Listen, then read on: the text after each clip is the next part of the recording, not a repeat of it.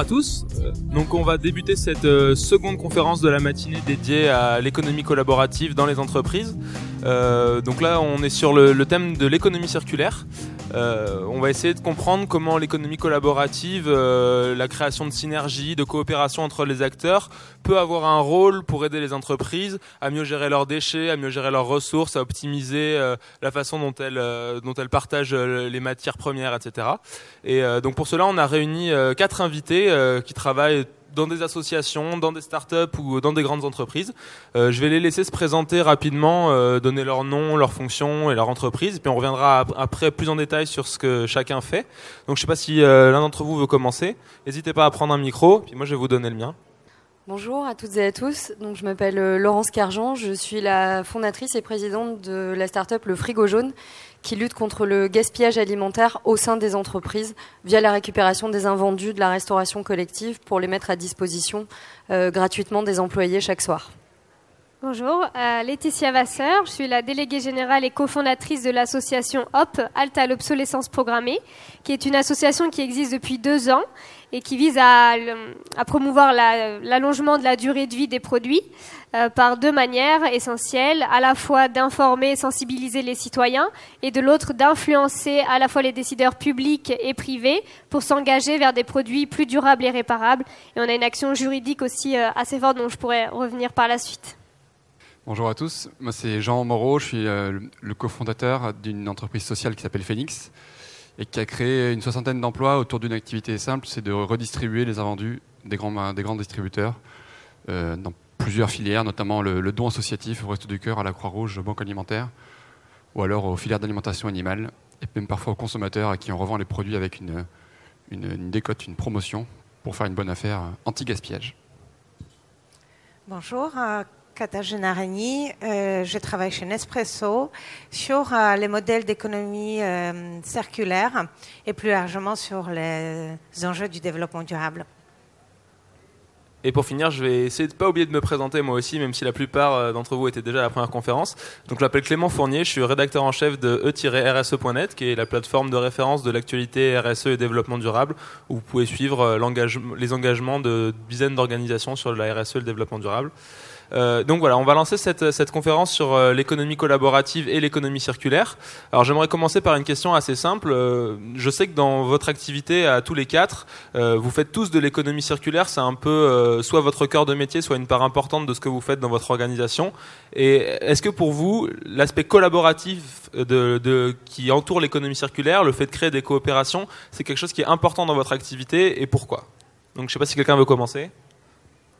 Bon, bah, comme il faut bien qu'il y ait quelqu'un qui commence.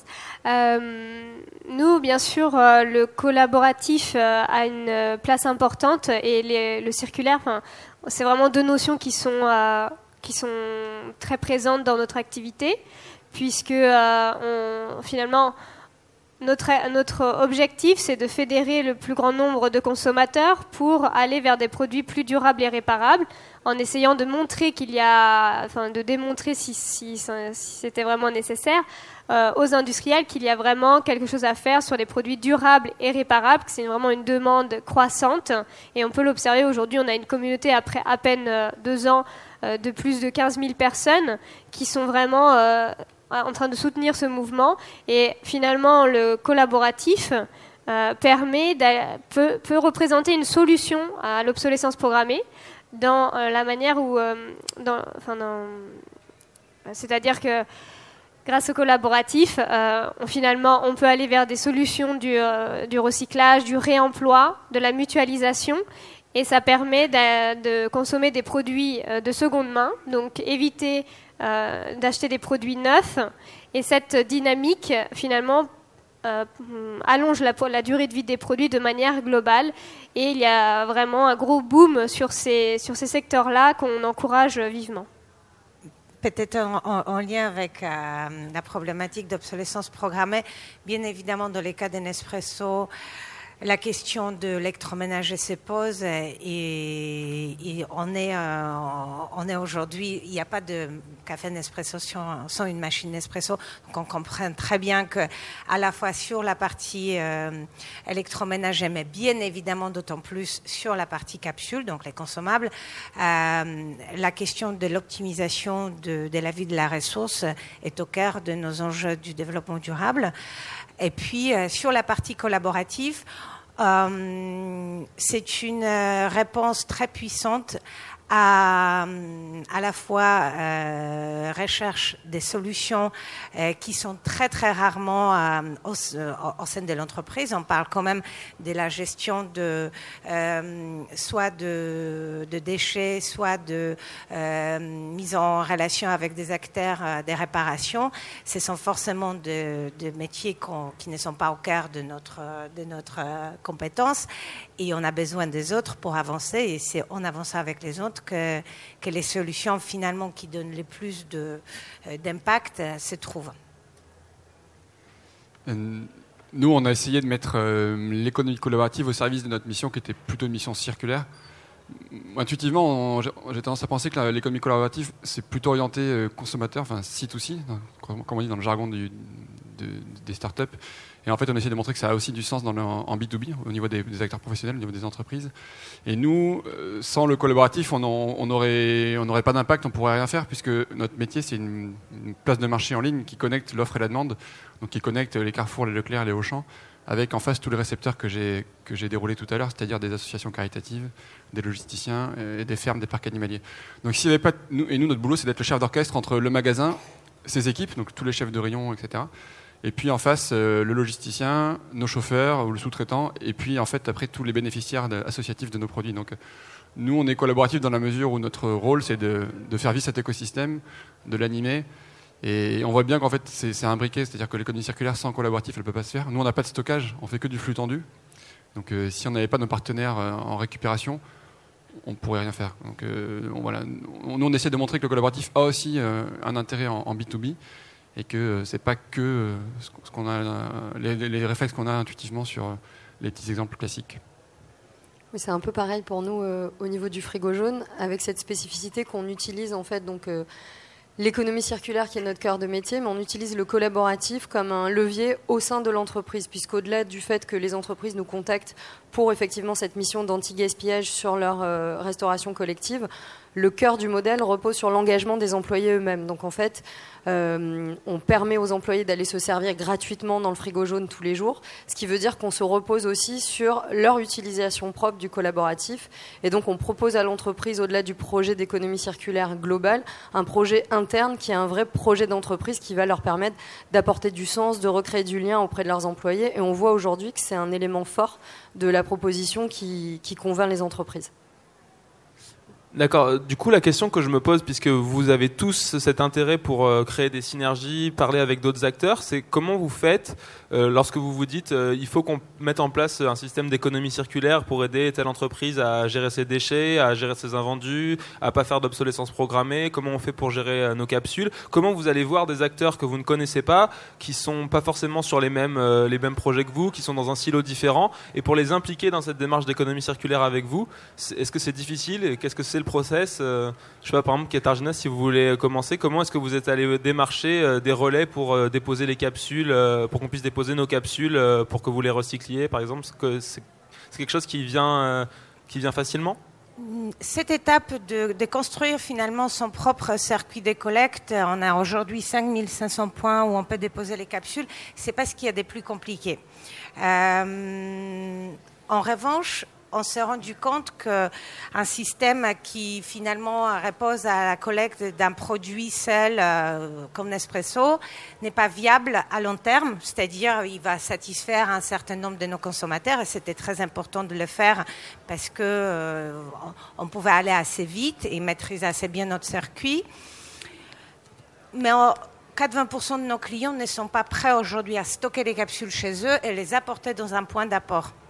Euh, et puis, comme nous, on s'est dit, soit on va résoudre le problème de recyclage des capsules, soit on sait que c'est un vrai frein à, à la durabilité de l'entreprise. eh bien, il fallait trouver une solution qui conviendrait à l'ensemble de nos consommateurs. Et cette solution est tout simplement traiter la capsule comme une canette euh, ou comme une bouteille en plastique, de la mettre dans son bac de tri. Et là, euh, c'est là où les modèles collaboratifs rentrent en, ligne de compte parce que on s'est rendu compte qu'aujourd'hui, pas seulement euh, les petits emballages métalliques ne sont pas recyclés en France, du tout, nulle part, enfin quasiment nulle part, et, euh, et que finalement, pour pouvoir euh, donner la possibilité de cette petite capsule d'être triée, il fallait révolutionner toute la filière de, des collectes et des tris euh, des emballages en France sur la partie métal. Et c'est là où effectivement il fallait mettre ensemble les opérateurs des tri, les collectivités, les industriels qui ont euh, eux aussi euh, mis, ils mettent sur les marchés des emballages, des petits emballages euh, métalliques. Donc on a, on a créé un club, on a fait, on a payé des expérimentations. En fait, à un moment donné, il ne faut pas uniquement discuter, il faut se mettre à l'action. Ça, c'est aussi une façon de faire, c'est-à-dire oui, collaborative repose sur la mise en relation, mais à un moment donné, si on ne fait pas des choses ensemble, on n'avance pas ensemble. Euh, donc on a financé des, expérimentations, on a prouvé euh, la viabilité économique, euh, technique du dispositif et aujourd'hui, après cinq ans quand même de, développement de ces projets, 20% de Français peuvent complètement trier leurs petites méthodes directement dans leur bac de tri avec un objectif de 50% d'ici 5 ans.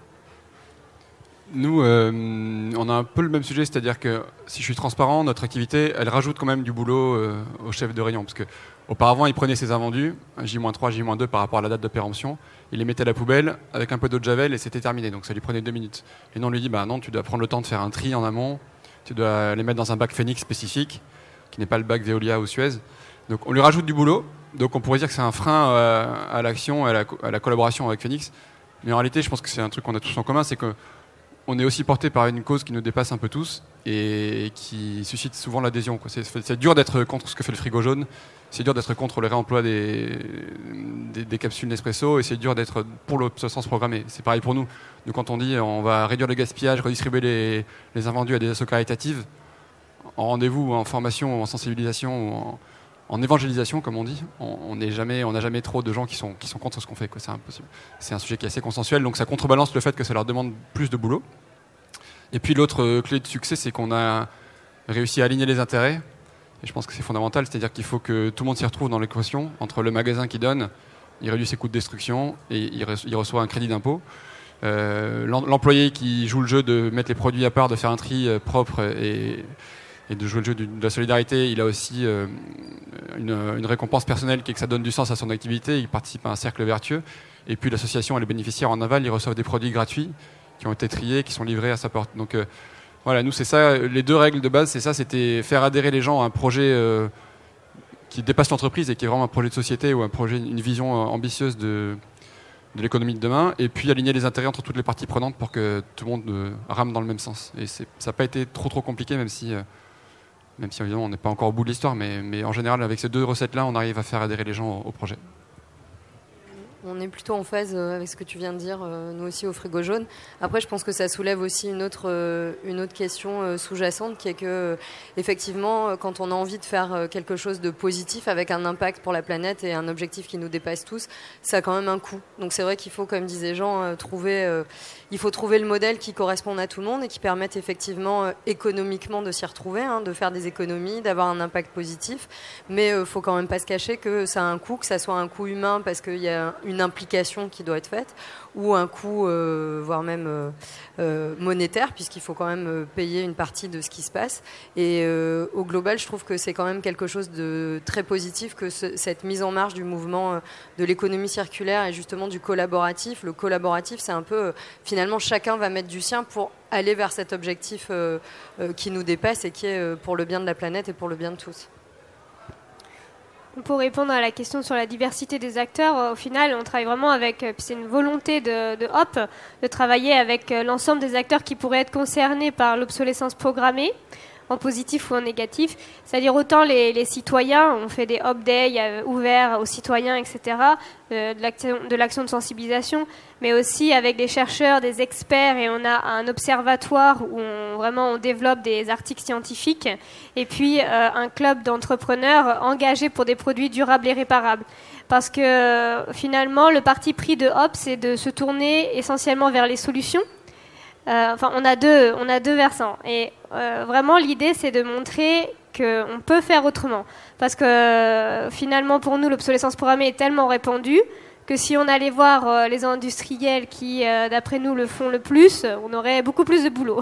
Donc, au final, ce qu'on ce qu'on s'est dit, c'est plutôt de montrer qu'il y a, de mettre en avant les solutions, de montrer que pour le consommateur comme pour l'entreprise, c'est intéressant ou rentable d'aller vers des produits durables et réparables. Et c'est pour ça qu'on a créé ce club qui fonctionne assez bien, qu'on vient de lancer, euh, pour mettre en avant ces solutions. D'ailleurs, le livre du jetable au durable, euh, En finir avec l'obsolescence programmée, dont je suis l'auteur avec Samuel Sauvage, est dédié à 50% aux solutions.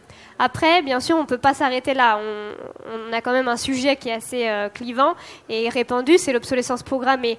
Donc, du côté, du côté plus bâton, j'ai envie de dire, on mène des actions en justice. Et là, bien sûr, on pointe des, cas particuliers des entreprises qui peut-être, euh, si le juge nous donnait raison, donc font de l'obsolescence programmée. Mais ça, c'est seulement un versant de, notre activité.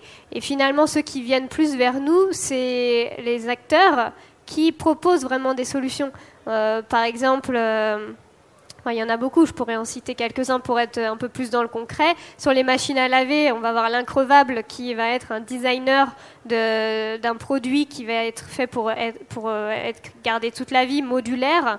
Euh, sur euh, les frigos euh, et machines à laver, on peut citer Ma Garantie 5 ans qui fait un travail intéressant puisqu'il garantit ses produits en tant que distributeur, il garantit ses produits 5 ans, donc il les sélectionne en amont pour qu'ils soient plus robustes, et ce qui signifie derrière que les constructeurs ont pensé éventuellement leur appareil pour qu'ils durent longtemps pour ne pas avoir à prendre en charge les coûts de la garantie.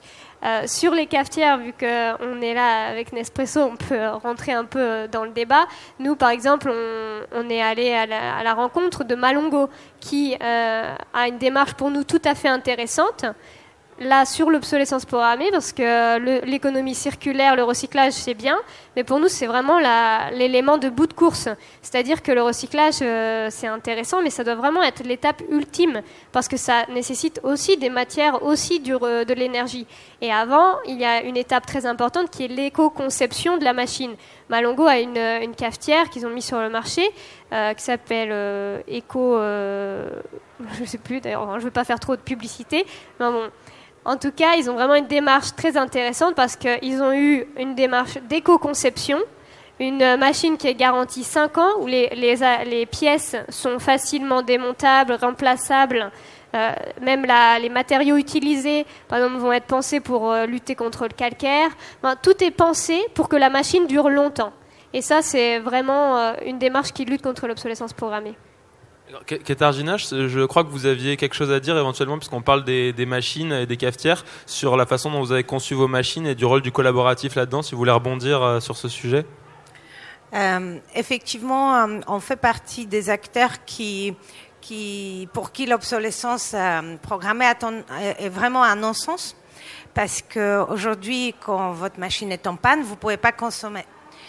Donc, des rentrées de jeu, les appareils et, notre société euh, ne, fait, euh, fait pas vraiment de bénéfices sur ces machines parce que... Nous allons dans le télé, la scène centrale, cher Paris, va débuter la conférence Comment concilier innovation technologique et innovation sociétale. Avec Nicolas Bouchement, directeur des opérations de Viva Technologies, Taoufik Balipuram, responsable, oui, cher des partenariats, et l'échange sera animé par Vincent Montet, directeur de la stratégie digitale de l'école de l'UFA. A tout de suite, merci. vous noterez que c'est beaucoup moins intéressant que ce dont on est en train de parler, donc on va pouvoir laisser Katarzyna euh, finir. Oui, donc je fais, je fais euh, vite. Euh, c'est vrai que du coup, pour nous, euh, l'éco-conception, c'est c'est pas c'est pas un luxe ou une conviction, c'est juste la façon dont on a conçu euh, euh, les, les, modèles de business. Euh, on est aujourd'hui probablement le plus grand réparateur d'électroménager puisque euh, les interventions se font de l'ordre. Il, il, y a 600 interventions par jour sur nos machines. Il y a 250 emplois qui sont euh, en France dédiés au, au, SAV. Comme vous avez bien évoqué les coûts, euh, ce sont des coûts qu'on prend en charge et vous comprenez bien que du coup, euh, l'éco-conception est aussi un levier de, réduire euh, cette, cette euh, flux financier qui consisterait à prendre en charge les coûts des réparations. donc, je, je, voilà, je ne veux pas me prononcer sur les démarches Malongo, mais, mais c'est vrai que dans notre, dans notre activité, on a la chance de, que la durabilité de la machine est vraiment très importante parce que c'est pas là où, où, il y a la création de la valeur. C'est pas en revendant encore plus des machines qu'on gagne plus d'argent.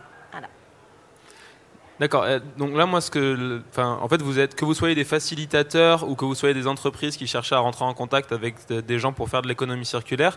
Et une question que je me pose, c'est comment ça se passe quand il y a un blocage, quand vous avez un, bon, vous disiez que ça vous arrivait pas souvent chez Phoenix, mais quand il y a une entreprise qui refuse de collaborer avec vous, quand il y a une entreprise qui refuse de dialoguer sur l'obsolescence programmée, quand il y a un partenaire public qui refuse de traiter la collecte d'aluminium, comment ça se passe? Comment est-ce qu'on arrive à imposer ce dialogue pour créer du collaboratif autour du circulaire? Je sais pas, est-ce que ça vous est déjà arrivé à l'un ou l'autre d'entre vous d'avoir un blocage ou et comment on fait dans ce cas-là? Si je peux me permettre, nous on est euh, comme vous. Hein, je pense que dès qu'on est sur ces sujets de, gaspillage, de toute façon, il y, a une envie d'y aller. Euh, quels que soient les acteurs, nous, de ce qu'on voit, que ce soit au niveau public ou privé euh, et associatif, évidemment, euh, tout le monde a envie de s'impliquer. Après, les freins sont plutôt au niveau économique parfois, donc c'est assez rare qu'on ait qu'on ait des refus. Après, ce qui peut se passer, c'est qu'on agisse, euh, comme ça peut être le cas pour le frigo jaune, sous un, nouveau, euh, un nouvel angle juridique. Donc, pour notre part, euh, par exemple, on propose de récupérer les invendus de la restauration collective le midi. Euh, c'est quelque chose qui n'est pas envisagé ni par le législateur, ni par les acteurs aujourd'hui. Et la, la loi aujourd'hui n'encadre pas exactement ce qu'on fait. Elle encadre euh, très bien le don aux associations pour des populations qui sont plutôt en situation de précarité, mais elle n'encadre pas précisément le don circuit court en interne dans une entreprise pour euh, des populations euh, employées, qu'elles soient cadres ou pas. Et donc, on, nous, on a plus des freins d'ordre comment est-ce qu'on évolue ensemble et comment est-ce qu'on peut faire évoluer la législation à vos côtés? Et pour l'instant, on a beaucoup de, euh, on va dire, de soutien et d'accompagnement positif pour une entreprise qui a voilà, moins d'un moins de an en ce qui nous concerne. Donc, nous, on ne voit pas de frein aujourd'hui, on voit plutôt du positif, sans compter que le législateur est en train d'accompagner ça. Hein. Vous le savez, chez IRSE, euh, la, RSE aujourd'hui est un sujet euh, qui prend de plus en plus d'ampleur pour les entreprises. Il y a eu une ordonnance récemment aussi euh, en juillet dernier qui oblige les entreprises aujourd'hui non seulement à prendre en compte le gaspillage alimentaire, l'économie circulaire, mais également à dire en fait si vous ne le faites pas, pourquoi, quelles sont les raisons qui font que vous ne le faites pas? Donc je pense qu'on est en train de s'aligner aussi au niveau de la société euh, euh, civile vers euh, une prise de conscience et donc une, une, prise en compte au niveau législatif de ce qui peut être fait. Pour nous, en fait, depuis 2015, l'obsolescence programmée est reconnue comme un délit. Donc ça a quand même facilité les choses, ça a envoyé un signal fort à la fois aux citoyens dans la reconnaissance d'un phénomène qui pouvait constater euh, quotidiennement, et puis aux industriels en disant voilà, c'est vraiment un sujet sérieux, il faut aller se diriger vers des modèles plus soutenables. D'ailleurs, l'Union européenne, euh, au niveau du Parlement européen, a voté en juillet dernier un rapport euh, qui promeut aussi l'allongement de la durée de vie des produits. Euh, qui fait euh, l'objet d'une série de recommandations dont Hop a largement influencé le contenu. Donc euh, il y a quand même vraiment un mouvement de fond. Il y a vraiment autant d'un point de vue citoyen qu'industriel. Après, en termes de solutions, euh, on, a des pistes intéressantes et d'ailleurs euh, l'économie de l'usage, euh, c'est vraiment quelque chose de très, de très intéressant parce que justement le fait de ne plus avoir dans le modèle économique de vendre le plus de machines possible, quelque part, ça réduit euh, la volonté de faire de l'obsolescence programmée, parce que le business model, il se situe au niveau de l'usage, de l'expérience. Quand vous, vous, achetez une machine à café, au final, euh, vous en fichez de la machine, ce que vous voulez, c'est du café. Quand vous voulez rouler en vélo, vous, avez simplement besoin de vous déplacer. Donc euh, ce changement de l'accès à la propriété vers l'usage, c'est vraiment une piste intéressante pour nous. Pour autant, euh, sur certains modèles, c'est assez développé, ça se développe, mais il reste encore beaucoup à faire. Aujourd'hui, c'est encore un modèle un peu euh, presque expérimental dans certains secteurs. Donc il reste encore beaucoup à faire et c'est peut-être là les, les freins. Sur le collaboratif, à la fois c'est une solution, euh, parce que si vous, louez, euh, je sais pas moi, votre machine à, raclette, euh, plutôt que d'en acheter une chez vous que vous utiliserez deux fois par an, ça évite des matières, ça, ça, ça allonge la durée de vie d'un produit en général et ça évite la surconsommation, etc. Pour autant, le collaboratif aujourd'hui, il y a quand même des critiques sur, à savoir, est-ce que c'est vraiment un outil au service de la sobriété d'un nouveau modèle ou est-ce que ça favorise l'hyperconsommation euh, donc là, il y a des études euh, qui, en parlent. C'est euh, quelque chose qui reste encore ambivalent, même si c'est une piste très intéressante à développer. Peut-être juste avant de passer à, vous, euh, Jean, euh, peut-être que j'avais une question euh, sur votre actualité là, sur sur la, plainte que Hop a déposée par rapport aux imprimeries. Pourtant, l'économie de la fonctionnalité, c'est quelque chose qui est très développé dans, dans le monde de l'impression. Enfin, c'est les premiers même qui l'ont fait, c'était peut-être Xerox, voilà.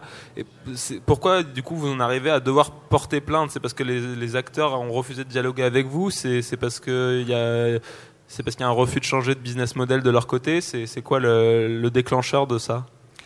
Alors, euh, c'est oui, vrai qu'on a déposé plainte cette semaine euh, contre, euh, contre l'obsolescence programmée, a priori, dans le cadre des imprimantes. On, vise en particulier euh, les quatre plus grandes marques. On ne cite pas Xerox parce que pour le coup, euh, ils font plutôt partie euh, des solutions dans ce modèle économique qui est un peu intéressant là de, l'usage. Parce que cette plainte s'accompagne d'un rapport que vous pouvez trouver d'ailleurs parce qu'on a un stand un peu plus loin qui est tenu par Camille. donc on a on a vraiment élaboré un rapport assez fourni avec une expertise technique et juridique. Et aussi, on a axé sur les solutions à l'échelle individuelle, mais aussi industrielle. Euh, et euh, voilà, Xerox fait plutôt partie de, ces gens-là. Donc, euh, tant mieux pour eux. nous, on ne les vise pas dans la plainte. La plainte, elle vise par exemple Epson en particulier sur un cas sur lequel on a plus travaillé qui ne veut pas dire que les autres sont beaucoup mieux. Mais pourquoi est-ce qu'on a attaqué Epson? Parce que pour deux problèmes majeurs, à la fois sur la machine en elle-même. Il y a une histoire de tampon absorbeur qui est une pièce anodine, qui est comme une éponge qui euh, récupère les excédents d'encre pour éviter que ça coule dans la machine, qui est une pièce donc euh, anodine qu'on pourrait presque nettoyer euh, et remettre dans la machine. et qui est complètement irréparable. C'est-à-dire quand la machine détecte en plus a priori, parce qu'il n'y a pas vraiment de sonde pour euh, être sûr que ce tampon est, mm, plein, c'est d'ailleurs un des, points de notre plainte, euh, vous ne pouvez dans tous les cas pas le changer, ça coûte extrêmement cher et donc ça pousse au rachat d'une nouvelle imprimante alors qu'une simple, logique d'éco-conception ferait qu'on pourrait continuer à utiliser son imprimante. Mais là, sur la question de l'économie de l'usage, de la fonctionnalité, nous, on parle en particulier ici des, imprimantes à jet d'encre euh, pour les particuliers. Parce que souvent, les, imprimantes pour les professionnels sont de bien meilleure qualité et sont plus sur l'économie de fonctionnalité. Mais pour le particulier, non. On reste sur euh, une logique de j'achète une imprimante pas chère à à peu près 50 euros pour euh, les entrées de gamme. Et après, toute la logique se fait sur les consommables, sur les cartouches. Et là, il y a aussi quand même un petit problème, c'est-à-dire que très bien, on ne fait plus d'obsolescence programmée vis-à-vis de la machine, ou peut-être moins dans certains cas, mais euh, on vous incite à racheter toujours plus de cartouches le plus rapidement possible. Et ce qu'on dénonce dans la plainte, c'est que notamment, on vous dit que la cartouche est vide alors qu'elle ne l'est pas. Et donc, euh, ça nous pose un problème euh, parce qu'à 2000 euros le litre d'encre, ça revient très vite cher aux consommateurs. Vous vouliez rebondir avant, euh, Jean sur, la question des, freins. Euh, bon, nous, déjà, on n'a pas signé toutes les entreprises du, de, la, de, France, sinon je serais déjà sur un yacht avec, avec des moritos. Et, mais, euh, mais c'est vrai qu'en général, c'est plutôt consensuel. Et par contre, ce qu'on a expérimenté, c'est sûr que c'est des cycles de vente, des cycles de décision du côté des grandes entreprises et des entreprises en général qui sont, qui sont assez longs. Donc une façon de contourner ça, c'est qu'on a la chance d'avoir un sujet qui est collaboratif aussi en interne, qui est un sujet transverse, économie circulaire, gaspillage, avec du digital aussi ça intéresse la direction innovation, ça va intéresser la direction RSE, ça va intéresser euh, la comptabilité parce qu'il y a des enjeux de réduction de coûts, etc. Ça va intéresser aussi le, développement durable, ça va intéresser les, opérationnels. Donc, euh, en multipliant les, interlocuteurs en interne et les porte-paroles, on arrive à. Si on si on a vu qu'il y avait une entité, par exemple la direction juridique, comme tu le disais, euh, Laurence, qui, peut être frileuse parce que pas c'est pas une activité qui est, est hyper encadré, etc., bah, on peut trouver d'autres euh, leviers en interne pour porter le projet, porter la parole et faire avancer quand même les choses. Donc euh, nous, les freins, c'est comme ça qu'on les contourne, c'est en multipliant les, interlocuteurs. Et après, l'envers du décor de ça, c'est quand même que hum, il faut aligner du coup 5, 6, 7, 8 planètes pour, euh, finir par avoir un contrat signé. Donc nous, ça nous arrivé dans tous les grands groupes, là, que je ne vais pas citer de nom, mais euh, bah, on va voir, on commence, je sais pas, on va commencer en, janvier 2015 à parler de euh, gaspillage avec la direction innovation, qui dit ouais c'est super Phoenix, il faut y aller, c'est l'avenir, on y va. Allez voir mon collègue du développement durable juste pour valider. Puis deux mois après, on a rendez-vous avec le développement durable qui dit ok c'est parti, euh, allez voir les achats pour négocier les conditions. Donc là on passe en process achat, on se fait rouler dessus par des acheteurs de grande distribution. On finit par se mettre d'accord sur un taux de commission, puis ensuite on va passer au juridique pour faire un contrat, et puis ensuite la communication, on veut faire le communiqué de presse de lancement du partenariat. Et au final, on s'est fait balader pendant 18 mois entre les différents euh, interlocuteurs pour, euh, pour finir par enfin commencer à travailler et pouvoir euh, avoir un peu d'impact. Donc, d'un côté, c'est cool d'avoir plein d'interlocuteurs parce que ça veut dire qu'on dilue un peu le risque de, frilosité. Et en même temps, il faut juste l'anticiper en termes de, de, délai, de, délai de, mise en place. Quoi, Très, très en phase, les collaboratifs, c'est long, c'est complexe. Euh, moi, les projets que je mène, ils sont même pas au sein d'une entreprise, ils sont avec de, des acteurs publics, privés, institutionnels, locaux, euh, corporate, nationaux, etc. Donc la complexité est énorme. Euh, donc, euh, qui dit long dit il faut être patient chose que les entreprises ne savent pas toujours faire. Et donc, pour être patient à long terme, eh ben, il faut être déterminé parce que du coup, euh, si, si euh, aux premières difficultés, on commence à douter, à se demander, et, franchement, un projet euh, de, monter une filière de, recyclage des petits métaux en France, si on savait au départ que ça allait nous prendre 15 ans, je ne sais pas si on y serait allé. Euh, mais du coup, euh, ce, qui, ce qui peut amorcer un tout petit peu cette complexité et, euh, et cette lenteur, c'est finalement qu'en tant qu'industriel, il y a un moment où il faut mettre les sous sur la table, donc investir, amorcer les projets pour, euh, pour finalement euh, convaincre à la fois de, de, la détermination et puis démontrer sur une petite échelle les résultats, les bénéfices et donc du coup aider à aligner les planètes euh, pour que les choses collaborativement s'effacent. Et vous pensez pas que dans ce domaine-là, euh, les acteurs publics éventuellement auraient un rôle de facilitateur à jouer, euh, comme on a en ce moment les assises de la mobilité, où on a réuni euh, les pouvoirs publics, les industriels et des associations autour de ce sujet de la mobilité? On ne pourrait pas en avoir aussi sur l'économie circulaire qui réunirait. Bon, ce serait vraiment trop large certainement avec beaucoup trop d'acteurs. Pas du tout. Dans, mon cas, les, les collectivités locales sont clés, c'est-à-dire c'est eux qui décident de, changer l'appareil du tri. Donc, euh, elles sont pas facilitataires, elles sont décisionnaires dans le projet. Donc, on peut pas, on peut pas faire sans euh, les raccords. Après, c'est euh, c'est une question effectivement, même si tout le monde est d'accord pour une planète meilleure. Dans les déchets, ils ont tellement d'autres problématiques. Avant, les petits métaux qui représentent quand même, pour l'aluminium, c'est moins d'un pour cent des emballages mis sur les marchés il se préoccupe des, plastiques, des biodéchets, enfin d'autres sujets. Donc, on n'arrive pas forcément toujours à, sur le haut de leur course. Après, je crois, qu'il y en a quand même pas mal euh, à différents niveaux. Hein. Je pense pour nous, au gaspillage alimentaire, il y a euh, depuis quelques mois euh, les États généraux de l'alimentation qui prennent en compte la partie gaspillage, ce qui n'était pas le cas encore il y a quelques années.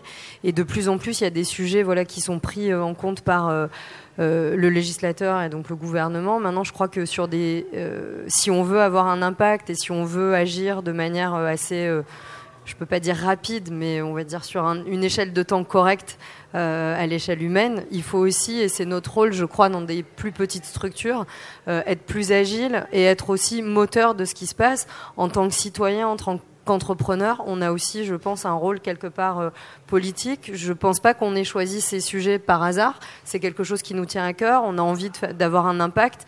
et c'est aussi à nous de montrer que la société civile bouge, qu'il y a une demande, qu'il y a une attente, et du coup peut-être que ça pourra euh, raccourcir le calendrier euh, législatif, mais je pense qu'on a aussi chacun un rôle à jouer. Et évidemment, dans les entreprises, comme euh, tu disais, le fait d'être tenace et volontaire et de ramener le sujet à chaque fois sur la table, malgré ce qu'il peut avoir comme frein et puis autre objectif aussi hein, de l'entreprise, le fait d'être tenace et de, de, tenir le cap, ça permet aussi d'avancer sur le, sur le moyen terme.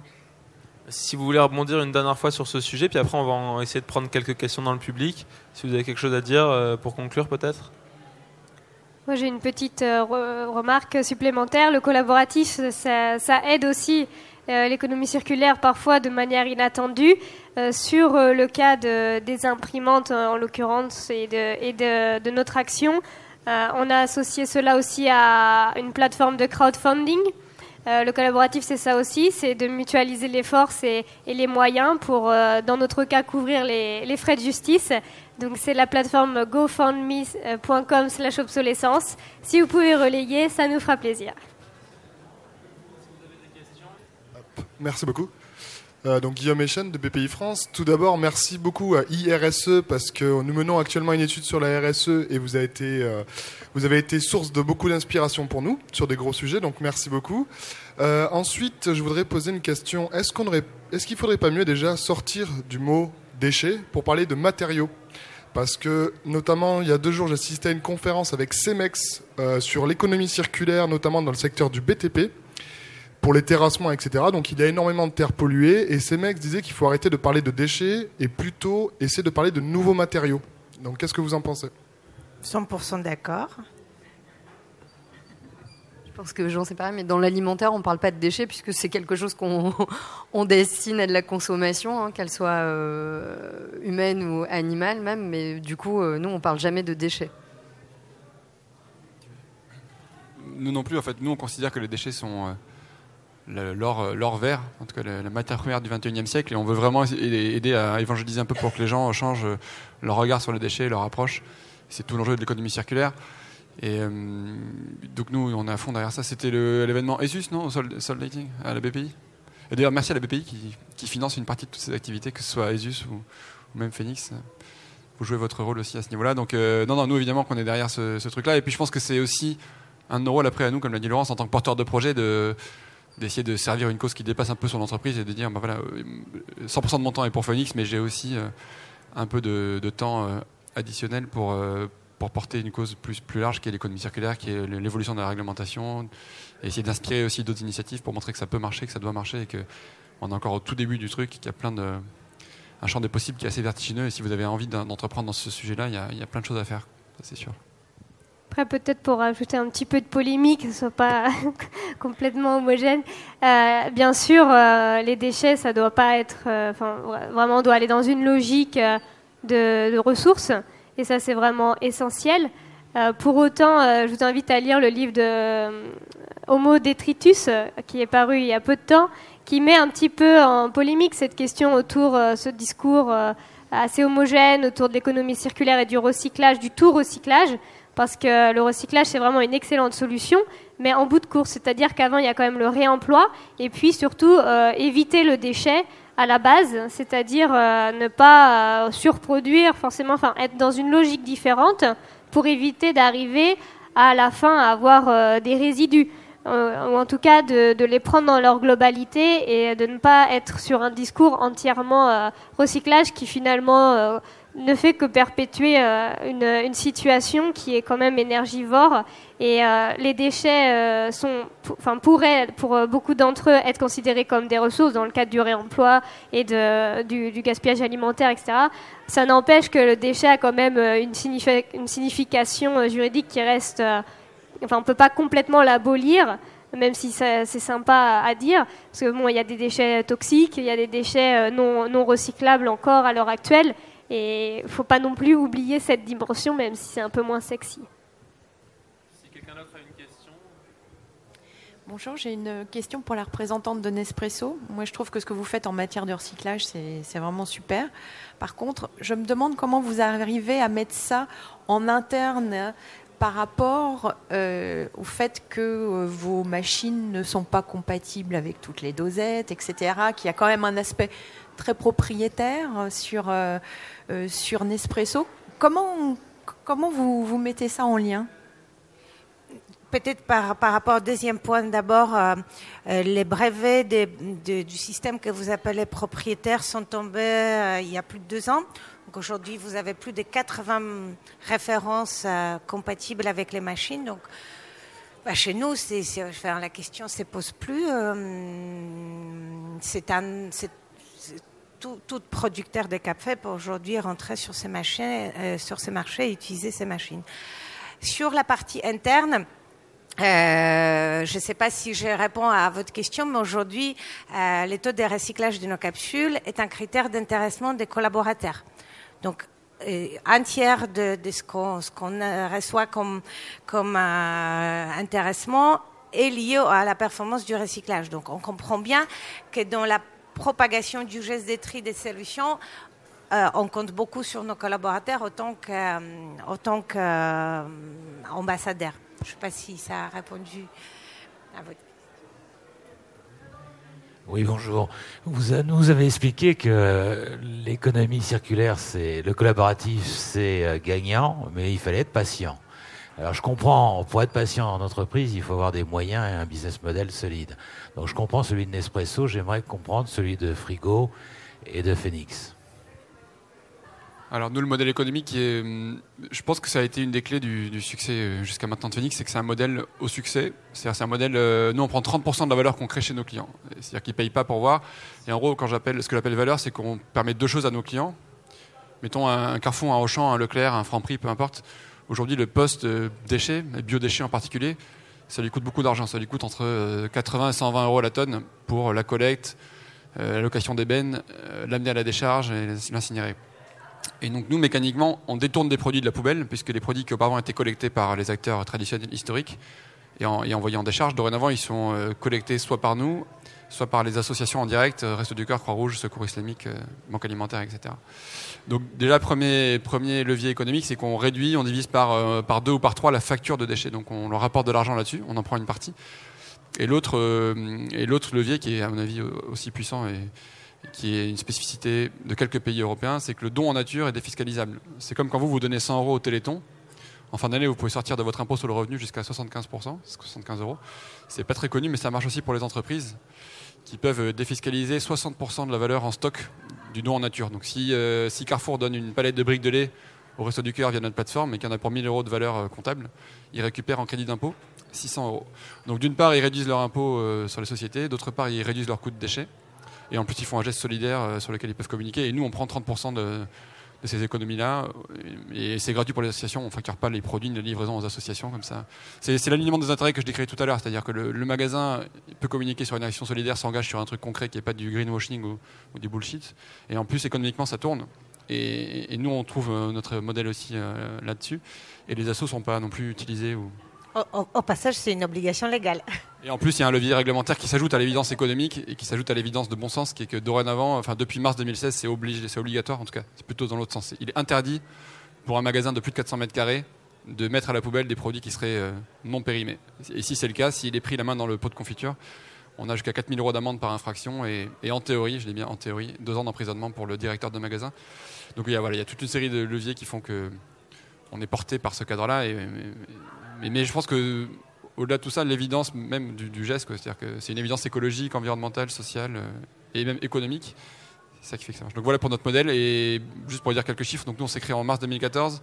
On a fait 100 000 euros de chiffre d'affaires la première année, 600 000 en 2015, 2 millions en 2016. Et cette année, on sera autour de 4 millions. Donc euh, on veut aussi montrer que ces, nouveaux, métiers-là, ces, euh, même ces nouvelles formes d'entreprises, d'entreprises sociales, qui sont des entreprises à mission, à vocation, on n'est pas juste là pour générer des dividendes, on est là pour répondre à une vraie problématique sociale on espère montrer que ça peut changer d'échelle, ça peut avoir de l'ambition. Pas, on peut créer de l'emploi, on peut essaimer en région, voire à l'étranger. Donc, euh, on essaie de, prendre ce créneau-là, de montrer qu'il y, a une nouvelle façon de faire des affaires, un mi-chemin entre le capitalisme à l'ancienne et l'associatif euh, militant. Et tant mieux si ça marche, il faut que ça continue. Laurence, si vous voulez terminer. Oui, alors nous, on est un peu proche. Alors, on rejoint euh, Phoenix sur une certaine partie. Hein. Nous aussi, évidemment, on permet de réduire euh, le taux de gaspillage sur la restauration collective. Et donc, notamment, euh, les entreprises qui payent par année ce qu'on appelle les ordures ménagères résiduelles, donc les OMR. Donc, on permet de réduire cette facture-là. Par ailleurs, on a fait le calcul aussi au niveau du gaspillage alimentaire dans les cantines, du fait qu'en moyenne, je donne une moyenne entre le public, euh, le privé, des grandes entreprises et des PME. Ils jettent environ 10% par jour de ce qui a été euh, préparé, non pas parce qu'ils ont une mauvaise gestion, mais parce qu'il y a des aléas de la vie qui font que les gens se présentent pas, sont malades, sont partis en, conférence à l'extérieur et n'ont pas prévenu la cantine et ils ont l'obligation de fournir quand même les repas. Et ces 10%-là, quand on applique le taux de euh, subvention que met l'entreprise pour payer le ticket repas, finalement, ils sont remboursés pour nous avec en moins d'un mois d'abonnement. Donc nous, on fonctionne sur un système d'abonnement pour l'entreprise. L'entreprise s'abonne à un FAS, donc un Fridge as a Service, et euh, cet abonnement couvre en fait toute la, euh, euh, tout le service que fournit le frigo jaune, de la mise à disposition du frigo, qui est d'ailleurs fourni par euh, ma garantie 5 ans, avec les boîtes, donc les doggy bags qui permettent de réemballer, le nettoyage quotidien du frigo, un pack de communication qui permet justement au niveau collaboratif d'embarquer toute la, tous les collaborateurs, et puis la mesure de l'impact RSE. Donc on, a, on répond aussi à une obligation RSE. Et troisième avantage aussi pour eux, c'est que globalement au niveau RH, euh, c'est quelque chose qui les séduit énormément puisque c'est un projet interne qui va créer du sens, qui engage les employés, qui crée aussi de l'émulation en interne. Et puis on a un aspect aussi, alors qui est assez moindre, mais qui nous a été euh, remonté, qui est aussi de la communication. Euh, c'est un impact évidemment de faire des dons à, des associations et la plupart des entreprises le font déjà. Hein. D'ailleurs, Phoenix vient de donner ses chiffres. Donc ils sont ravis de le faire et c'est un super, c'est un super impact. Maintenant, quand vous dites dans votre rapport annuel, moi, je m'engage au quotidien parce que par mois, je paye un abonnement qui permet à mes employés tous les jours de bénéficier de quelque chose. Euh, ça a aussi un impact sur tous vos collaborateurs en disant finalement, euh, je m'engage sur euh, les objectifs de développement durable et j'en fais bénéficier mes collaborateurs. Donc c'est aussi un levier très fort pour nous d'implantation dans les entreprises. Après, on a moins d'un an, donc j'ai pas encore de chiffres aujourd'hui, mais on est loin des chiffres de Phoenix à date. Bah, merci beaucoup à tous d'avoir répondu. Ça tombe bien parce que le sujet de l'engagement des collaborateurs, c'est le sujet de notre prochaine conférence qui va commencer avec euh, des super intervenants, Nextdoor, euh, Plasma, Ozact, euh, Microdon. Donc n'hésitez pas à rester assis à votre place, ça va commencer dans moins de 10 minutes. De toute façon, les autres conférences sont nulles, non, je rigole. assez. non, non, mais en tout cas, merci à tous d'être venus. Et puis, si vous voulez dialoguer avec nos intervenants, je pense qu'ils vont rester dans le coin un petit peu. vous pouvez aussi rejoindre Hop sur son stand qui est un peu plus loin sur le salon. Et merci à tous d'être venus.